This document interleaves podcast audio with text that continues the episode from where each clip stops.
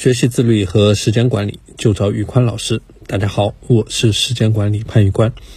今天我们继续上一节课的话题，来聊一聊这些年我是如何通过自律去管控我的饮食的。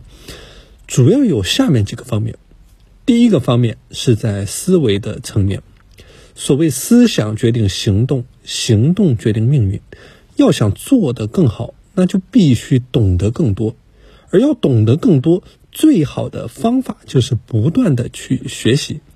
我会每天利用十五分钟的时间，把如何优化每天饮食结构作为一个系统性的项目进行学习，去不断打破原有的认知边界。如果我们真的珍视自己的健康，就应该为它多投入一点时间、精力和智慧。所谓“非不能也，是不为也”。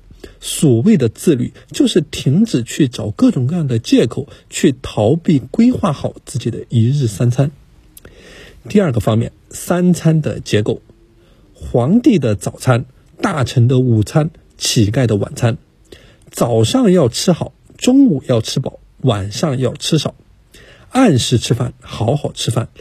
这些道理曾经对于我来说只是耳旁风而已，但是当我的健康亮起红灯，当我真正下决心去进行改变的时候，我开始尝试慢慢理解这些道理，并把它们固化到我的行为当中。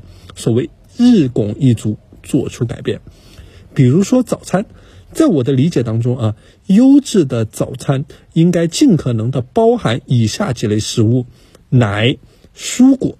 大豆制品、肉蛋、谷薯和坚果，比如一小碗牛奶燕麦，配上一小碟凉菜，加上一个煮熟的鸡蛋，就已经占到了优质早餐中的四到五个品类。准备的过程其实并不复杂，无论午餐和晚餐，要想搭配好也并非易事。但是只要掌握好了几个核心的原则，也可以最大化的做好优化。三餐有主食，主食不要以纯淀粉、精白米、白面的形式进行摄入，一定要粗细搭配。每天的主食中加入全谷物、非大豆的杂豆和薯类的摄入。三餐有蔬菜，蔬菜摄入的品类越多越好，最好以深绿色蔬菜为主，无论维生素。矿物质、膳食纤维还是各种天然抗氧化物，摄入蔬菜的品种越多，给我们身体带来的营养和好处也就越丰富。三餐有优质蛋白，优质的蛋白食物来源是鱼、禽、肉、蛋、奶以及大豆制品。优质蛋白质食物一定要多样化。不仅仅在于为了获取这些食物中除了蛋白质外的其他营养元素，也有利于分散这其中的食品安全风险。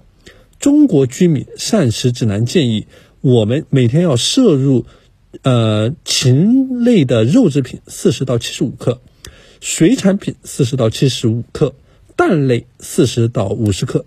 水产、蛋类，呃，或者说是每周禽肉类。二百八十到五百二十五克，水产二百八十到五百二十五克，蛋类二百八十到三百五十克。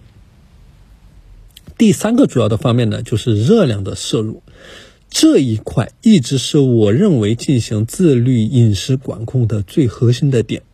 无论再好的食品营养素，一定都要遵从过犹不及的理念。当然，这一块想必也是最难去控制的一个点。毕竟你是在和食欲去进行对抗的过程。有一种说法啊，他认为适度的饥饿是一个人去保持健康的最好状态。现代人最大的风险不是因为吃不饱，而是吃得过饱。而各种各样健康的风险呢，都是由这些额外的热量所引入的。第四个点叫做学会去和食欲和解。欲望放纵的过程，它如同刀口舔蜜；但欲望本身，它并非万恶之源。放纵的过程才会种出恶的果。要想去喝奶茶，想去吃火锅，这些都不是问题。一味的压抑它们，才会带来问题。天气会变化，人的情绪也有起伏。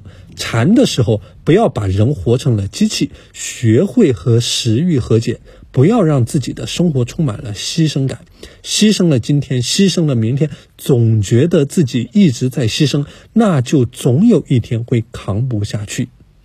时间管理和通过自律对抗食欲的过程，它是一场永不停止的马拉松。